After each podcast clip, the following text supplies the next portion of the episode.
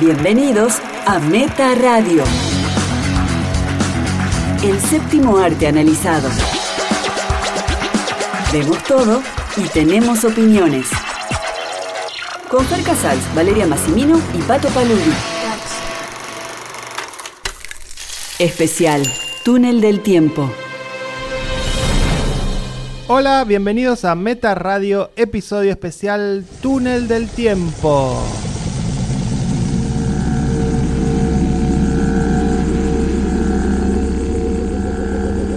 Soy Fer Casals, nací en 1973 y me acompañan.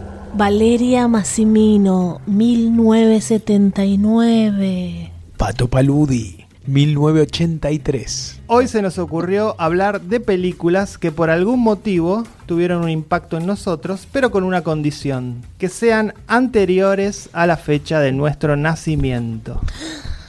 Eran una señal en nuestras vidas. Así que así va a ser este programa especial. Esta semana se estrena La Monja, se estrena, todos lo saben, la película de Farhadi con Darín. Y se estrena una película bastante rara argentina que se llama El último hombre, dirigida por Rodrigo Vila, el director de tal vez el peor documental que yo haya visto en Argentina, que es Boca Juniors 3D.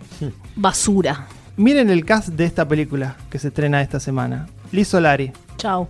Rafael Spragueburg, Chao. Uh, chao. Chao, Fern- sí, yo no me lo banco. En teatro sí, en cine ya me tiene podrido. Fernán Mirás, Chao. Chao. Heidi Christensen, Ah, bueno, Ah, bueno. es- ahí está. Chao, No, no, no. me lo banco, men. eh, no, Y- no tiene trabajo. y Harvey Keitel. No sé. No sé qué Es decir. una rareza. Pato en llamas. Es cine argentino, ¿eh? Y qué sé yo. Los invito a que se suban al DeLorean y nos dirigimos Oh, ¿Qué está pasando? a otro año. ¡No! ¿A qué año nos llevas, Vale? 1975. Wow. Do you want to say something to the group, Mr. McMurphy? Not a thing, Doc. I'm a goddamn marvel of modern science. Want to watch the ball game? Baseball? I only count nine votes, Mr. McMurphy. I want that television set turned on. The chief. Ah! stop this immediately!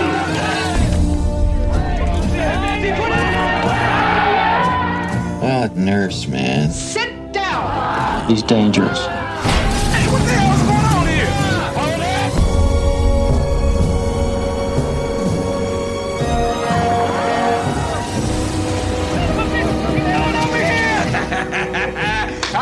It, you creep, you lunatics?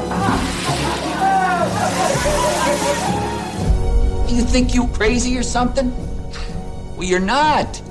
You're not. One flew over the cuckoo's nest. Acá, atrapado sin salida. Alguien voló sobre el nido del cucú. De Milos Forman. Muy grosso. Muy grosso, me encanta. Muy grosso. Me encantan todas sus películas. Larry Flynn, El mundo de Andy con Jim Carrey, Amadeus, que lo amo. Algunos lo critican al- a Milos Forman. A mí me gusta este director checo. ¿Quién critica a Miro No, Forman? Sí, parece sí, que sí. te- ese sí tiene una gran filmografía. Me encanta. Uh, hizo muchas, después un bache que no hizo nada. Es muy interesante. Esto una- bueno, esta película es una película de culto basada en la novela homónima. Bueno, yo la vi cuando tenía más o menos 13 años. Obvio, yo nací en el 79, no la vi a, los 1, 2, 3, 4, bueno, esperé unos años y quedé consternada. Yo tenía 13 años, eh, para esa época y conocí a Jack Nicholson. Dije, Dios, creo que empecé a estudiar teatro por Jack Nicholson, si pienso. Uno, uno de los mejores actores del mundo, ¿no? Sí, no hay duda. Eh, mi madre dijo, es muy, muy buena. Yo la vi en cine. Entonces tenía que ir. Yo la vi en Canal 7 en esa época. Creemos que todos la conocen, este clásico, ¿no? De culto, pero yo hablando con gente hoy en día, no, no. O sea que, No la vieron. que ni, que ni, ni le suena. Me pareció raro, ¿no? Bueno, ¿de qué trata? Randy McMurphy, Jack Nicholson, es un, un hombre condenado por asalto. Por asalto, nada. Vive sin reglas, es un inadaptado social, digamos, un rebelde. No saben bien la realidad sobre él. Entonces lo recluyen en un hospital psiquiátrico. Para ver si realmente tiene algún problema mental o a veces, viste, para zafar de la cárcel, se hacen pasar por locos. Realmente tienen dudas con él. Entonces ya está, va al hospicio. Dentro del centro va a generar un montón de disturbios por su personalidad, que es muy impulsivo, muy rebelde, contagia a- al resto y hace que el resto se, se revele. Y por supuesto en esa clínica están los verdaderos locos y enfermos que no son los internados, que son los médicos. O como la enfermera, Rachel, Louise Fletcher, que lo hace, que es impresionante el, el personaje, ¿no? Sí, uno, uno de los personajes más malos que yo recuerdo en el cine. La, od- Es- la odio. Es la villana de la película. Esta es una denuncia, ¿no? A los hospicios estadounidenses de esa época, en los 70 que por cualquier cosa, ya está, electroshock. Por cualquier cosa te lo daban, como si nada. Mi abuela me contaba que a una hermana de ella se lo daban. No, porque tenía miedo a cualquier cosa, me decía mi abuela, y entonces le daban un electroshock. Así que daba calma. Bueno, qué bien actúa Jack Nicholson, ¿no? Cuando hace la escena que le dan el electroshock. ¿Vos crees que realmente le están dando? Yo no sé si Jack Nicholson no dijo, dale, dame un poco. Es, yo piel de gallina tengo aún hoy en esa escena. Nichols- Nicholson estaba en su punto caramelo, ¿no? Venía de, de barrio chino, Sí. así que era, era el momento de, de gloria total. de- Lo loco también que ahí, ¿quién está? Danny DeVito, súper jovencito, no lo podés creer. Christopher Lloyd, no sé, por ahí las mejores actuaciones de toda su vida. Y todos están tan bien. Después hay otros personajes que después voy a hablar de los otros. Y bueno, está un personaje también muy importante que es el, el jefe, que después lo vamos a ver en Poltergeist. Y Jack se hace amigo del, del jefe. Que, sí, que no hablaba con nadie, nada más se pone a hablar con Jack Nicholson. Hay una parodia en Los Simpsons, ¿se Sí. acuerdan? Sí. Lo parodian en todos lados esto. El final de esta película, que creo es uno de los mejores finales de, de- de- de películas, lo imitan en todos lados también, en Los Simpsons, en Family Guy. Es un- la película es un clásico, por eso es, es desconcertante que la gente no la conozca, que haya gente que no la conoce. Y, y bueno, recordarla, yo el tipo que si la están dando, la- la dejo, pero tampoco son, no, no la pasan nunca. Digo también qué difícil fue filmar, ¿no? Por ejemplo, cuando están hablando todos en, en la sesión que tenían con la perversa enfermera, hablan todos al mismo tiempo. Para esa época, no sé cómo se habrá hecho. Hay escenas, bueno, memorables todas. También cuando a Jack Nicholson le dan el primer electroshock, que no, no le hacen nada con el primero, pero sale fingiendo que le pasó algo. Y dice, ay, Jack, sos, sos un genio. Y, y muchos dicen, uh, ya está, quedó así. Y no, y le guiña el ojo al jefe. y que estaba, y después se empieza a reír como loco. Con el jefe se hacen muy amigos, porque es con el único que habla. Y le, habla de sus deseos de escapar. Sí, podríamos escapar acá, pero ¿cómo? ¿Cómo? Bueno, dice, si vos agarrás, es un lugar donde toman agua, toda esa estructura de cemento, si la pudiéramos levantar, la tiramos contra la ventana, nos podemos escapar. No, pero es muy pesado. Y Jack intenta, todo rojo otra vez Jack, que lo intentó en serio, ¿no?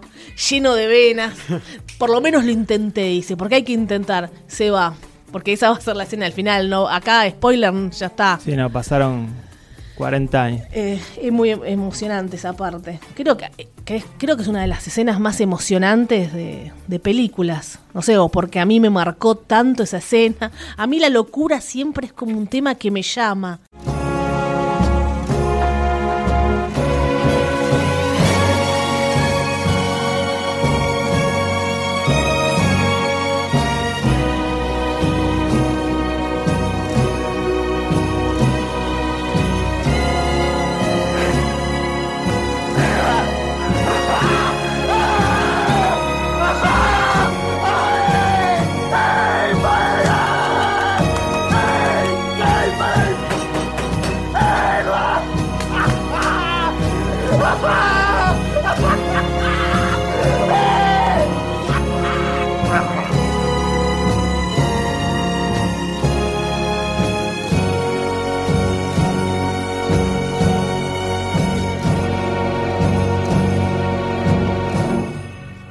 Como en Unsane. La, yo siempre que escribo, Era completamente alejado, ¿no? Claro, claro. Pero digo, la temática es similar, Sí, ¿no? sí, Una, sí. una persona atrapada No, no, por de supuesto. manera sí. injusta en Es un- como decir que el Barcelona es un equipo de Claro. fútbol y saca chispas también. Son los dos equipos de fútbol. Bueno, Anseine saca Tranquila, chispas y. Barcelona es atrapado sin salida. Me encantan las historias de locura. Como yo siempre les digo, me encantan las historias de venganza. No sé por qué, revenge. De gente que se venga. De gen- me encanta la gente. Porque sos una loca vengativa, por eso. Puede ser. Pero esas historias, bueno, de hospicio, creo que es la mejor. Si, si hicieron Sí, otras y claro. nunca. Que quedó A marcada mí me por viene, las actuaciones. así, película rápida de, de hospicio. A mí me viene Gótica, que estaba buena, ¿te acordás? Ah, Con sí, Halle Berry, Halle Berry. Robert Downey Jr. Muy mala. Mazo. Ot- no, no era Y muy cantaba el cantante este Sí, que hizo el eh, videoclip. eh, Harry Connick Jr., ¿no estaba? No sé, una que una canción muy No, conocida. vos, vos haces referencia a que el, el soundtrack de la película lo hizo Lim Bizkit. Sí, Ah, mira. mira lo que me quedó. Y Jack Nicholson no puede creer que ahí hay mucha gente que está por propia voluntad. Hoy en día si vamos a un hospicio acá, por ahí, no, sí, están, no quiero quedarme acá porque no me siento estable. Y se quedan ahí. Y él decía, no, pero no puede ser que no quieras ir a tu casa. Y bueno, seguía la denuncia, ¿no? De cómo se comportaban adentro del hospital. Aparte de la enfermera, que es terrible, que fue nominada y ella no lo ganó el Oscar. Los que están adentro, los que los cuidan, que le dan la pastilla. Y Jack un día también lo saca, también escena imitada en todos lados, lo saca en un barco. Y otra noche también trae a unas prostitutas, unas amigas. Y hay uno que tiene relaciones con una de ellas y ahí desemboca todo. termina, termina en una especie de motín, ¿no? Él tiene la chance de escaparse, Jack, porque se arma todo ese revuelo con las chicas que fueron a la noche y estaba terminaron todos borrachos y él decide no escaparse porque no puede creer que la enfermera sea así y está cuando Jack la estrangula, también todo rojo los dos, como habrán hecho mil veces esa escena y ahí ya está. Jack otra vez electroshock. Es fantástico como la película, la película no es conmovedora desde el minuto cero, digamos, va como en un increyendo y realmente sin darte cuenta, cuando llegas al final es un masazo el final, pero que no te lo ves venir y es terrible, decís es como, no te la ves venir, en otras películas te ves venir un final conmovedor, en este te, te resulta sorpresivo cómo, cómo te impacta, porque Te- la enfermera- termina siendo inolvidable. La enfermera, perversa en todos los aspectos, sigue la denuncia, ¿no? Al hospicio, no solamente por el electroshock. Cuando uno de los chicos está internado, tiene relaciones con esta chica que trae Jack. Entra la enfermera a la mañana, ¿qué pasó acá, no? El guardia que lo sobornaron por whisky tirado ahí, borracho. Y está, creo que Billy es, ¿no? Y le dice, cuando le cuente a tu padre, ¿qué iba a decir? Que estuviste con una chica. Le mete culpa, le mete culpa. Y bueno, el pequeño Billy se va un momento y se corta las venas. Todo por... lo- a ver si le dicen a mi padre, la enfermera más perversa no pudo ser. Bueno, ahora, ahora se viene la serie, Es increíble. Se viene la serie basada en este personaje. Van a hacer una serie basada en el personaje de la enfermera Rachel. Mira. ¿Lo puedes Eh, creer, Pato? y No, no Y sabía. lo va a hacer eh, Sarah Paulson, el- la actriz. Y el productor va a ser Ryan Murphy. Obvio. Uf, Así que vamos a ver. éxito asegurado. En- entonces, bueno, Jack viendo esa situación... Aclaremos quién es Ryan Murphy. Rápido. Ryan Murphy, bueno, es el de todas las series: American Horror Story, American Crime Story. Crime Story. Todo lo que toca es oro y también televisivo. Nip Tuck. y- Todo, todo. Listo, así que prepárense para una serie La que les va a volar el el Versace no tuvo mucho éxito. Esa es de él también, ¿no? sí. Esa de Ryan, Sí, sí, hablamos acá. Ryan Gosling. No, No. Murphy. Ryan Murphy. Hablamos de esta, de esa acá y se viene también con Mónica Lewinsky la historia. Ah, Sí, sí, tiene varias, varias, varias series en, en la gatera. Quizás tengamos suerte y con el fracaso de lo de Versace, lo de Mónica Lewinsky no salga. Ahora está, ahora está en, en la picota con la serie Pose. Bueno, eh, entonces Jack en ese momento habla un poquito del final. ¿Quiénes son los verdaderos, verdaderamente locos? Porque no puede sentir tanta injusticia. Y él tenía la puerta abierta y las chicas le dicen, vamos, vamos. No, entonces se pone a estrangular a la enfermera. Así que, electroshock, ¿qué pasa? Queda, ya está, muerto en vida, con la baba colgando, ya no es Jack. Cuando lo ve el jefe dice, no, no puede ser que esto haya pasado. Y sí, pasó efectivamente, entonces el jefe lo asfixia con una almohada porque no lo puede ver así. ¿Y qué hace el jefe? Hace lo que Jack le había dicho. Levanta la pieza de cemento donde ellos tomaban agua, tiene la fuerza suficiente, la tira contra la ventana y es libre. se escapa, porque él no se atrevía solo, como que Jack encima lo motivó. Se siente un grito de Christopher Lloyd que lo logró. Bueno, es impresionante esa película. Escena por escena se puede desmenuzar. Danny ¿eh? DeVito estaba sensacional. Sí. Sensacional. Y hay otro también, que el que estaba obsesionado, no me acuerdo el nombre, con los cigarrillos. ¿Qué, qué personaje? Porque ahora le voy a contar unas curiosidades de Atrapados Sí. sin salida. No lo Ese, ese es otro de los triunfos de la película, que es lo bien delineados que están los personajes. Todos los personajes son inolvidables. Todos, Desde la enfermera a todos los pacientes. Cada uno de ellos. Después cuando eh, no se sabe qué pasó con Jack, dicen, se dice que McMurphy está arriba. No, no, McMurphy está abajo. No, lo vieron ayer a McMurphy. Y lo hace tan bien el que está ahí, bueno, curiosidades, ¿no? Estuvo producida por un joven que tenía 29 años. ¿Saben cómo se llamaba el joven, no? No. Michael Douglas. Mira vos. Ah, mira. Bueno, Michael Douglas va a producir, junto con Ryan Murphy, la, la de la enfermera. Fue, dice que eh, cuando le preguntaron, Michael Douglas dijo, y bueno, suerte de principiante tuve. James Caan o Marlon Brandon iban a interpretar a McMurphy, el personaje de Jack Y Nicholson. claro, en, e- en ese momento eran más grandes que, que Nicholson. Otra curiosidad, la historia del libro está basada en experiencias que tuvo el escritor como voluntario mientras trabajaba en el hospital de la Administración de Veteranos en Palo Alto, California. Ah, Hay una cuestión real ahí. Will Sampson, que lo nombramos tanto, el jefe, Sí. era un guarda forestal de Oregón que trabajaba en el Parque Natural, cercano a la clínica del hospicio donde se iba a filmar. Entonces Milo le dijo, sí, vos tenés que venir por tu corpulencia. Bueno, dijo él, me queda cerca. La América profunda. Oregón. Bueno, Jack Nicholson y Milos Forman se pelearon porque Jack decía, esto no es así, esto no es allá, se metía en todo, hay diferencias creativas y no le habló durante parte del rodaje. Después hay fotos, pero no le habló.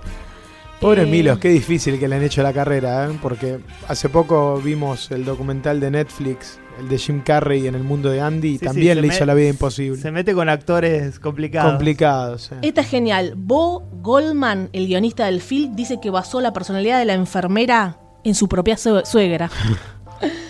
Algunos enfermos mentales, aplaudan ahora, participaron en la película sin saberlo. Se, se, le, se nota eso. eh, eh, Increíble. De fondo se nota que hay unos personajes que obviamente no son actores. Y, no- y ellos mismos no distinguían bien quién era uno y quién era otro. Bueno, la obra de teatro, porque se hizo obra de teatro, la estrenó y la hizo Kirk Douglas, era el protagonista. Todos Mirá metidos. vos, En claro. 1963 en Broadway. 63. O sea, antes que la película. Sí. Antes fue obra de Sí. teatro. Claro, mirá. entonces de ahí quizás Michael quedó con las ganas, ¿no? Lo habrá visto de chico a su padre actuando. Bueno, y lo último, lo ¿Se último. imaginan que Michael Douglas sea el que, el que arrancó con el proyecto? Que agarró y dijo, yo quiero hacer esto en película. Eso no creo que sea. el- Y lo el- llamó él a Milo Forman, El levantó. impulso de uno, no. Me parece ¿No? que es, es una conjunción de eventos. Y la banda sonora es muy interesante porque el compositor hizo algo, al otro no le gustó, bueno, y se hizo mucho con un cubo de agua. To- Trataron de hacer todo muy natural. Mirá. O sea que casi toda la música eh, usaron vasos de agua. Eh, Jack Nietzsche Mira, llegó con eso. Sí, sí, la música es de Jack Nietzsche. Ahora, es, es famoso compositor. sí, sí, escribió libros también interesantes. Ese es otro. Ah, está bien. O sea que es un 10 eterno, atrapado sin salida. Bajate del DeLorean, vale, y dale paso a Pato que nos va a llevar a qué año. Yo voy. Va a ser cortito el viaje. Es un año hacia Ah, un- atrás. un nada año más. para atrás. Un año para atrás.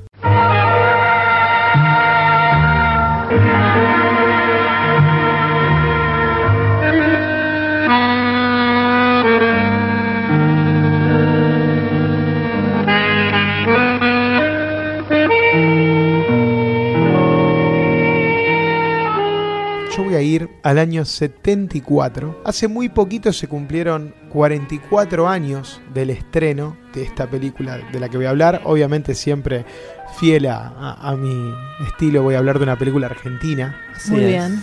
que, que siempre me, me- me marcó mucho. Y esta película se estrenó un primero de agosto de 1974, dirigida por Sergio Renan, que era un Sí. director debutante, era un actor también. Sí. Y en ese momento debutó como director. ¿eh? Personaje Obviamente- polémico, ¿no? Sí, sí, sí. Polémico, ¿por qué? Por, por la película que filmó La fiesta, La fiesta de, de todos, todos. La fiesta de todos. 1978.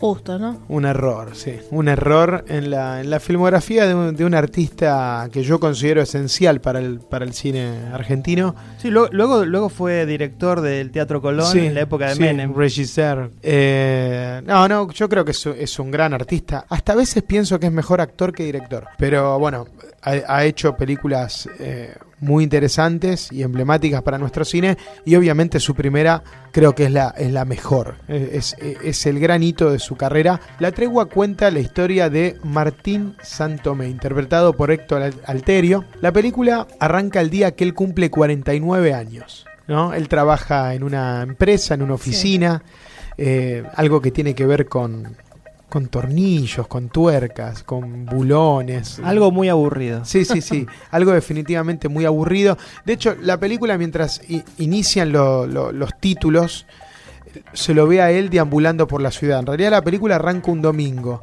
donde él prácticamente no tiene nada que hacer. Se levanta, sale a caminar por Buenos Aires, va al cine, se va a tomar un café, siempre solo, Sí, se- aburrido. de entrada se nos presenta como es una persona anodina, que vive una vida un poco gris. Sí, apagada. Bueno, ahí vamos a ir descubriendo, bueno, primero que cumple 49 años, aparentemente sus hijos se olvidaron, la película comienza con una escena de, de ellos al- a la mañana desayunando juntos, nadie le dice nada, cuando llega a la empresa nos enteramos que él cumple 49 años. Cuando sale a almorzar se va a encontrar con un amigo que vive la vida de otra manera, ¿no? Incluso eh, lo primero que le dice es, vos siempre tan callado, hasta de chico eras muy medido, en tu familia todos hablaban bajito. Alterio en esa época era como el Darín ahora, ¿no? Y Alterio había hecho... Sí, no, no, no era No tan sé si era tan, pero- No, no era tan popular. ¿No? La- las venganzas de Beto Sánchez es anterior o posterior. Me parece que es anterior. Me parece que es Pues ya anterior. tenía bueno. 49 años. A partir de ahí, bueno, sí, ya es un, un actor de, de- de renombre. Vamos a ir descubriendo cosas, bueno, de él. Sabemos que tiene tres hijos. Jaime, de 20, que está interpretado por Oscar Martínez. Sí. Blanca, de 23, que es Marilina Ross. Y Esteban, de 26, interpretado por Luis Brandoni. ¿eh? Brandoni, Oscar Martínez, hoy, bueno. Hoy, hoy son abuelos. Hoy, hoy son abuelos y, y bastante gorilones, ¿no? Sí. Pero bueno, más allá de eso no importa. Y Renan, entonces, Bueno. ya está, Pato, que está, tratando de Renan- A defender. Renan lo perdonamos, ya, ya no Eh, está vos. entre No, no, no, yo no Eh, lo Pato perdono. se ríe, porque Pato se confunde. Bueno, sabemos que su esposa Isabel murió hace 20 años, o sea, prácticamente coincide con el nacimiento de, su hijo más chico, que es Jaime, y ya con eso tenemos presentado a este hombre, un hombre viudo hace 20 años, con una vida aburrida, rutinaria, que, que hace un trabajo que no, no, no le presenta mayor emoción, y que tiene una relación en su casa con sus hijos de prácticamente donde no hay no hay ninguna conversación ni temas entre ellos, ¿no? E incluso yo por eso quería remarcar esta primera escena que él se encuentra con su amigo de la infancia, que él ni lo recuerda además. Eh, eso va a dar algo muy divertido en otro momento de la película. Eh, cuando intercambian teléfonos, él le dice, llámame a la oficina que estoy siempre ahí. No, ya con eso le marca que el tipo lo único que hace es trabajar. Claro, depresión ahora, ¿eh? total. Y el otro dice, "Eh, vos siempre un esclavucho. Le dice así, ¿no? Bueno, es, es muy divertido.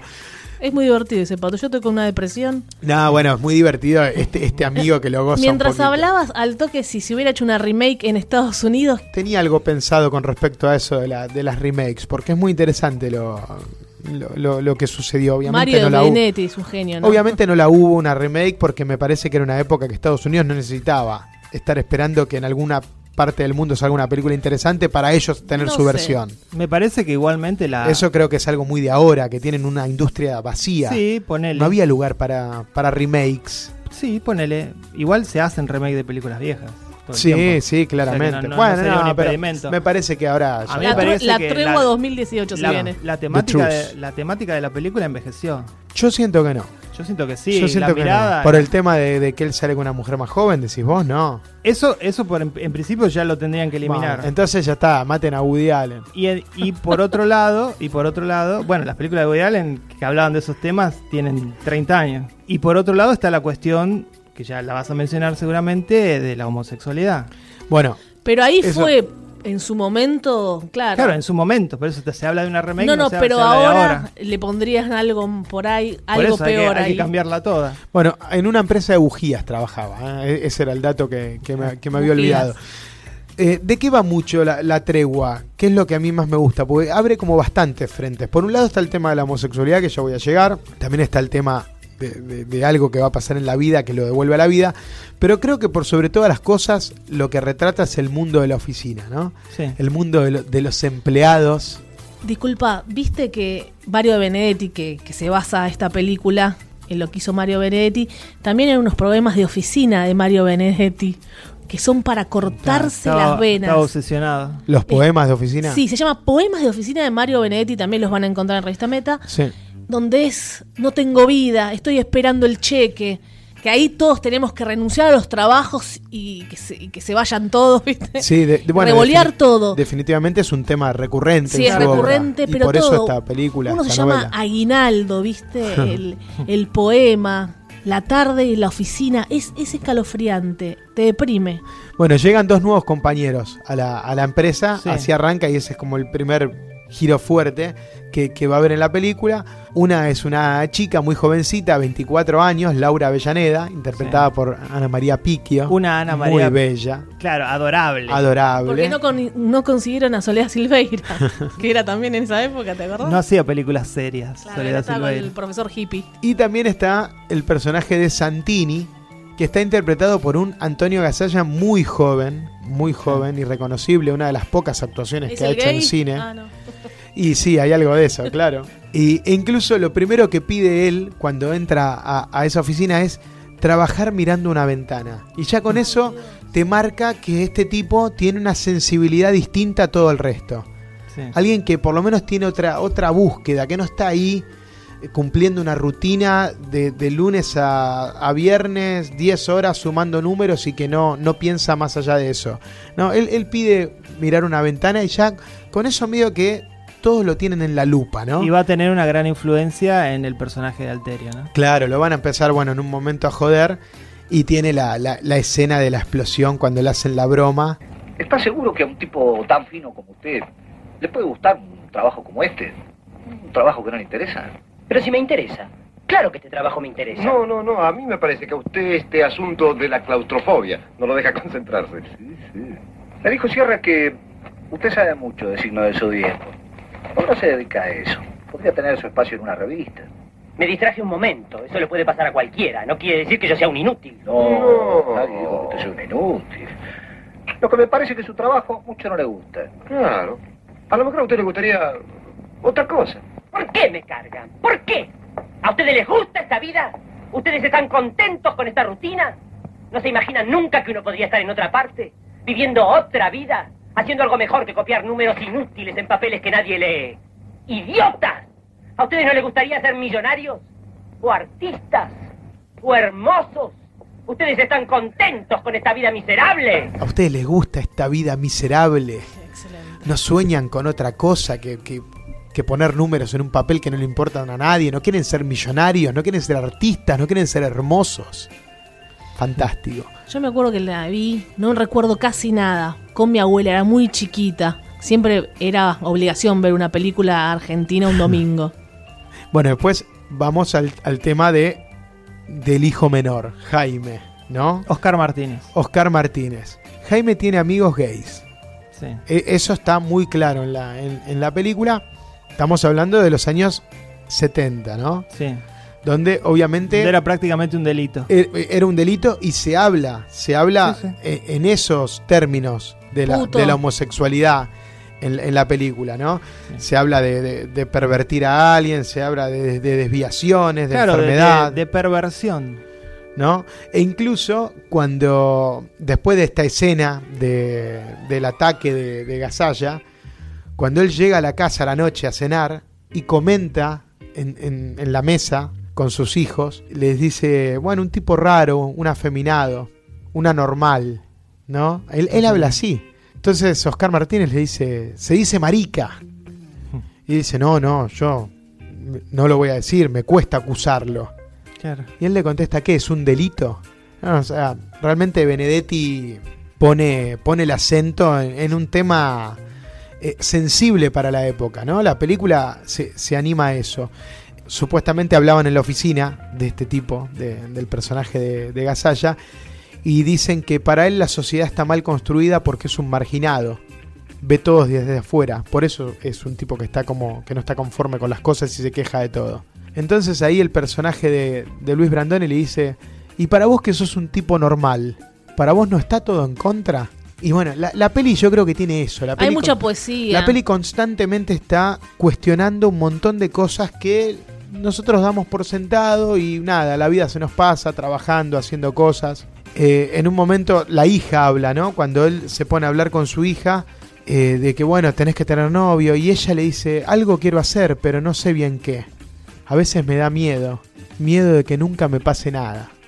No tiene esas cosas la Hacer algo grande, quería Mario Benedetti. Sí. Y nosotros lo vamos a recordar porque hizo algo grande. Bueno, está, está llena de, de- de escenas épicas, ¿no? La, la que hablábamos de Gasalla, la famosa discusión con Brandoni, porque bueno, en un momento el personaje de, de Alterio va a tener un romance con el de Ana María Picchio, Sí. y eso de alguna manera lo vuelve a la vida, ¿no? Y también ahí... Inclusive dice, él lo dice, dice una, una frase que hoy sería polémica, dice tener la, algo así como tener la valentía de salir con una mujer que podría ser mi hija. Sí, igual... con- Para sentirse joven necesitan una joven. No, parece. no, no, a él, a él le pasa esto. Ella claramente le despierta algo y no por su, no por su juventud. Eh, e incluso él no, no le hace promesas, no le parece justo. En, en ningún momento hablan de, de- de un gran amor. No, Precisamente quieren hacer un pacto de mi amor por tu libertad. Como que él le dice, mira, yo en 10 años voy a tener 60. No es justo de que yo quiera casarme con vos. Manipulación, sí. ¿Viste? No, no, no, Sí, no se lo ve así. Es un hombre que estuvo viudo 20 años esperando que le pase algo y, Y por le fin pasó le pasa. joven, sí. Y por fin le pasa. joven, sí. Bueno, con, con la única mujer que entró a trabajar en esa oficina también. Si Era una oficina solo de hombres. Y sí. Y después hay otra escena fantástica que es Si la entraba de... una de 50, me imagino sé. que se enamoraba Revivía igual. cosas. Quizás sí, ¿por qué no? Si eras vos, Pato, no. No. Si era Alterio, por ahí sí, no sé. Eh, La escena del PRODE, no sé si se acuerdan que en la oficina hay un uno de los empleados es un fanático de, de los juegos de azar y todas las semanas juegan Soñando al- con ganar todas para las ser sema- millonario. la ju- las semanas juegan al PRODE y le van a hacer una broma de que ganaron el PRODE. En esa época ganar el PRO era, No, no, era lo más grande. eran 740 millones de pesos. Entonces todos se complotan para hacerle creer a través de un llamado telefónico que habían ganado el PRODE. Y el tipo, claro, se vuelve loco, se ceba. Nos retiramos, nos retiramos y con guita, basta de estos números, empieza a tirar los papeles. Y todos, claro, es un momento de distensión, empiezan a joderlo. Y entra el jefe, entra el dueño de la empresa. Y antes de que todos lo puedan parar, este bailo encara y le dice de todo. Escúchame, cerdito, yo no trabajo más para vos. Inútil, bobo, no te das cuenta que ahora soy millonario, pero te voy a tirar un mango. Todos lo quieren frenar y él le dice, pero paren, no se dan cuenta que somos millonarios. No hay que tenerle más miedo a este tarado, a este cerdito. Y bueno, ahí termina la escena y después lo vemos Claro. al tipo llorando en el baño que claramente perdió su Despedido. trabajo, ¿no? Sí. Pero, Por ahí lo mejor que le pasó. y bueno, no sé, seguramente. No sé, no sé, no sé. Seguramente. Se Y colgó bueno, en la casa después. y, y para culminar. Eh, Sí, hab- hablemos un poquito del final. Vamos a spoilear la película que tiene 50 años. Eh, porque a mí me parece súper descolgado el final. No, no un sé. final que como el del ángel enamorado de Nicolas Cage y Meg Ryan. Bueno, la comparación que acabas de hacer No, no sé. Pero bueno, digamos que el personaje de Ana María Picchio se revela que tiene una enfermedad y murió. Sí, o sea, es muy raro eso en la, en la O historia. Richard Gere y Winona Ryder en Otoño en Nueva Ni York. siquiera se revela, se la ve tosiendo en una escena y, Y a la otra escena y en la otra escena lo llaman por teléfono a él a avisarle que murió. Y es impresionante lo que hace Alterio. En esa escena él atiende el teléfono y diga, ¿pero qué, está- qué, qué está diciendo? ¿Qué- Está hablando del otro lado, habla el padre de No era una joda, no. que llama avisar que Avellaneda murió. Sí. Y el tipo Laura. Avellaneda. Laura Avellaneda. Y el tipo dice, cállese la boca, cállese la boca, hijo de puta, cállese. Y se larga a llorar de una manera. Que es increíble lo que hace Alterio en esa, en esa película, en Muy esa de escena. teatro, Alterio, no, no, maravilloso. Un gran actor. Y obviamente la escena Que con la re- que quiero que terminemos. Pero déjame recordar Sí. que Héctor Acterio se tuvo que exiliar apenas subieron los, los militares. Dos años después de esta película, se tuvo que ir a vivir a España. Renan no, Renan se quedó. Bueno. Y bueno, En Renan. creo que si hay un montón de escenas épicas y, y grandes actuaciones y mucha poesía y mucha reflexión sobre la vida y sobre nuestras rutinas, creo que todo, todo queda eclipsado con la discusión que tienen Héctor Alterio y, y Brandoni. Cuando en un momento él, que ya está rebosante de alegría por este amor que está viviendo con la chica más joven, ¿vale? ¿Eh? con, con- con la chica que es la mitad de la edad de él, incluso casi más chica que su hija menor.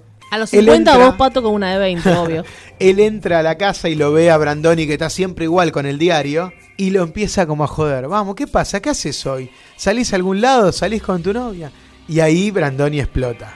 Entonces, Pato, eh, un Te clásico emocionó. argentino. No, no, increíble. Yo no, no me canso de, de revisitarla, la película. Eh, incluso la volví a ver para hablar hoy, pero nada, ya la habré visto 12 veces. Amo La Tregua, creo que es la mejor película de cine argentino. Me parece que es eh, esencial para la humanidad, por, por los temas que plantea. Por eso creo que no queda vieja. Más allá de algunas cosas con el tema de, de, claro, de la homosex- homosexualidad planteada como una enfermedad y todas esas cosas. Hoy, hoy, hoy claramente la gente Pensando y el en mundo está más abierto ¿no? a todo. Claro. La remake Pero- que hablábamos, sí. Pero eh, en cuanto al tema de, de los trabajadores y de, y de dejar tu vida en una empresa, Sí, para hacer es un- números y es nada un más. tema que sigue pasando, digamos. No, no es Claro. que el mundo no evolucionó. no, no, sentido. para nada, para nada. Bueno, Fer Casals. El- me voy a subir yo al Me bajo el DeLorean. Te lo dejo. Te dejé el asiento Deja- calentito. Deja al perrito, como era a Einstein y a Copérnico, dejalos. ¡Wow, wow, wow!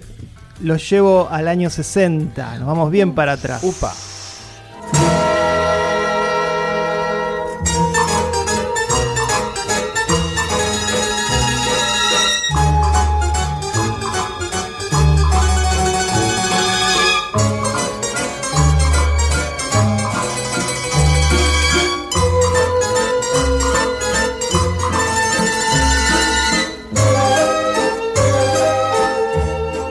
Vamos a Los ojos sin rostro.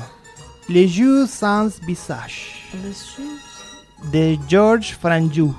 Este director eh, francés, obviamente. Es una película francesa que se estrenó en enero del año 60 y que conforma para mí una especie de hermandad con otras películas que se estrenaron el mismo año y que fueron tienen la característica que fueron tan influyentes como esta.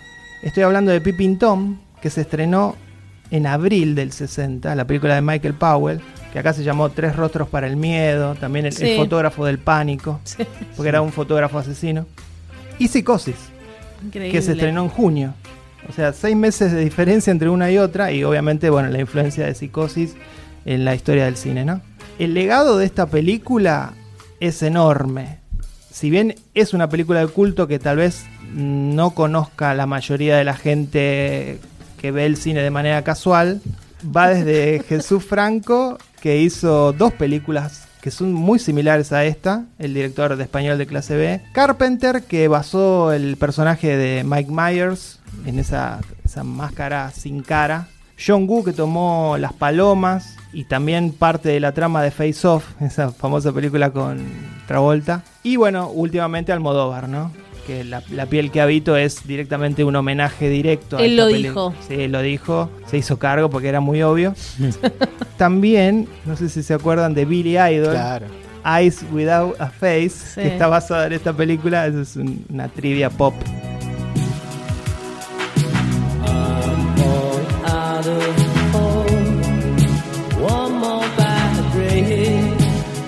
could bring a fall.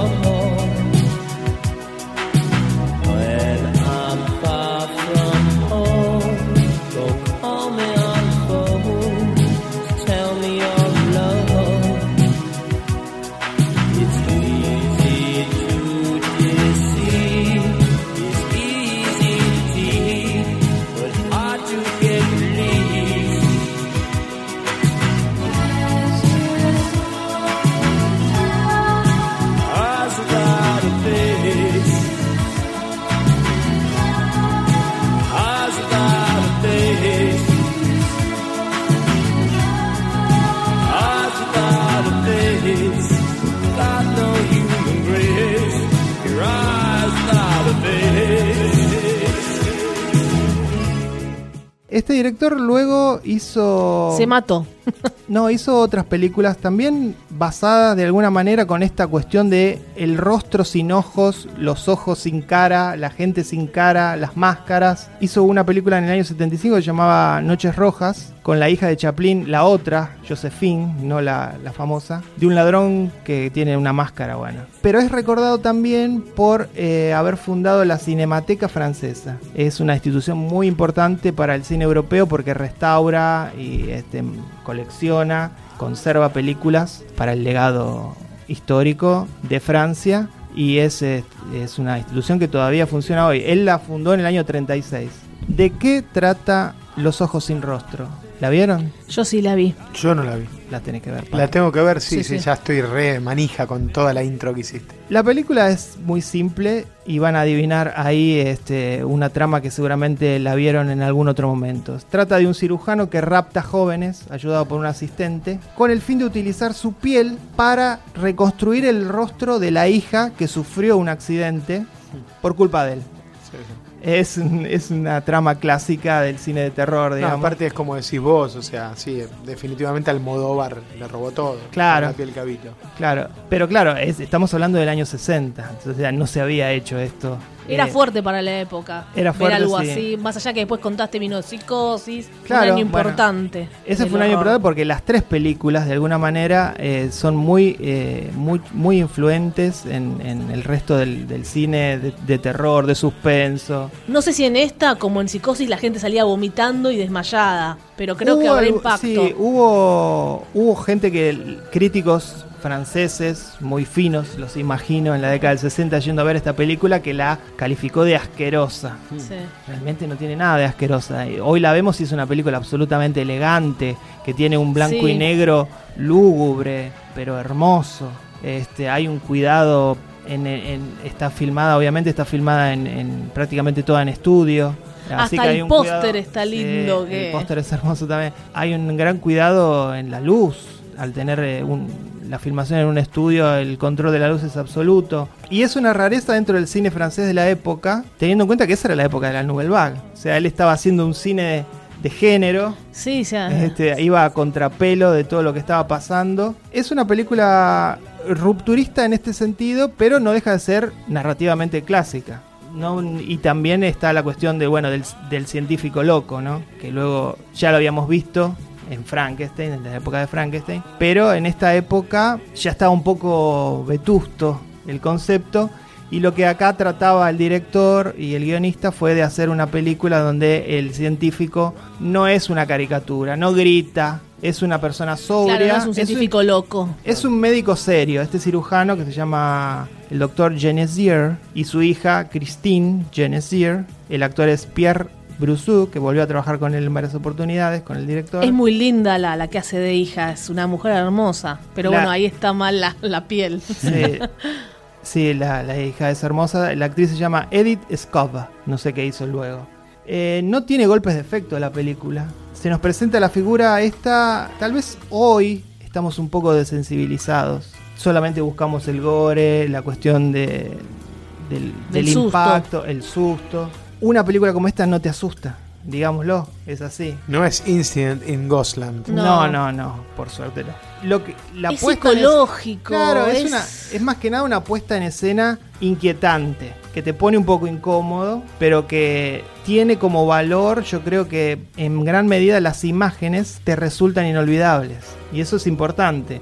La, la cara de esta mujer con esa máscara realmente no te la olvidas fácilmente. Y bueno, creo que en un medio audiovisual eso tiene mucho valor. Muestran cuando por ahí le están sacando la cara a la que raptaron para arriba a la otra. Y eso, ay, qué fuerte para la época, lo hacen muy bien. Sí, se, se ve se ve la operación, Sí. lo cual es una rareza. Sí. Eh, estamos hablando de nuevo del año Una 60. hermosa mansión donde ellos viven, que eran obviamente millonarios, y donde escondían a las chicas. Sí, de alguna manera es una película posmoderna, porque está un poco adelantada a su tiempo. Inclusive esta película podría ser hecha hoy con otro tipo de, de narrativa un poco más, No, no sé si funcionaría hoy. pero tal vez actualizada. Sí. No en su temática, pero sí actualizada en cuanto a su ritmo, por ejemplo. Franju describió su visión de la película como. Porque le dijeron, ah, bueno, hizo una película de terror. Dijo, no es una película de terror. Es una película de angustia. Es un estado de ánimo más tranquilo que el horror. Más interno, más penetrante. Es horror, pero en dosis. Y yo Sí. creo que así es, es la película. eh, En pequeñas incisiones. me imagino que un joven sale corriendo cuando ve esto a los cinco minutos. Hay que tenerle esa paciencia y ese gusto por el cine clásico. Pero no es largas. No, no sé si un joven por ahí saldría corriendo, ¿eh? No por la cuestión de que es larga, sino porque la cuestión de que te van, Los a decir, te van a decir no pasa nada. Igual pasa de todo en la película, pero bueno. Tiene imágenes poéticas. Hacia Es el, muy poética. Hacia el final hay una especie de liberación que tiene la protagonista y libera eh, animales. Y esto es todo un símbolo eh, en- con respecto a lo que viene contando la película. Y los ojos de la... Hay mucha actuación a través de los ojos de, de esta actriz, porque bueno, mucho...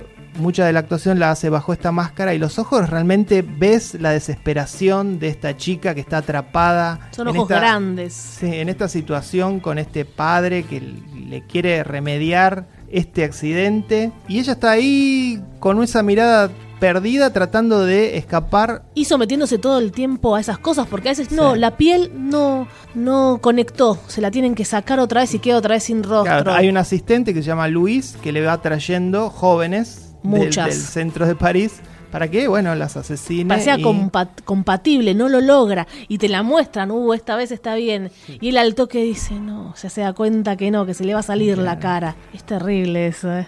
Es terrible. Si eh, vos te imaginás, uno se imagina que te está pasando, ¿no? Es terrible y nada, eh, también es, es, es muy linda, es una película muy linda, aunque la temática sea un poco grotesca. Así que por sus imágenes icónicas y por su estilo, eh, rescato desde el pasado a la gran Los ojos sin rostro de 1960. Fer, volvé, le gusta mucho ese mundo. Fer, volvé, volvé. Voy a poner, esperen que pongo 2018.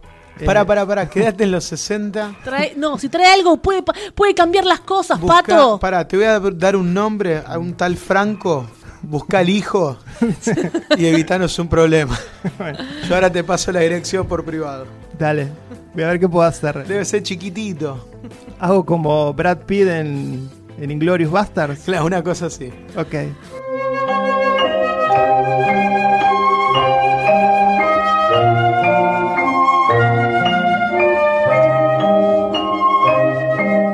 Hasta aquí el episodio especial de Meta Radio Túnel del Tiempo. Volvemos al año 2018 y bueno, y la realidad no- nos cae encima, no, no queda otra. Me siento mal, como, una, como en una oficina. Estoy mareado. No sé, me siento loca adentro de una oficina y sin rostro. una metamorfosis, qué programa extraño. Yo soy Fer Casals. Eh, Valeria Massimino. Y yo creo que soy Pato Paludi. Chao, Doc Brown. Se cierra el telón. Hasta aquí, Meta Radio. Hasta la vista, baby.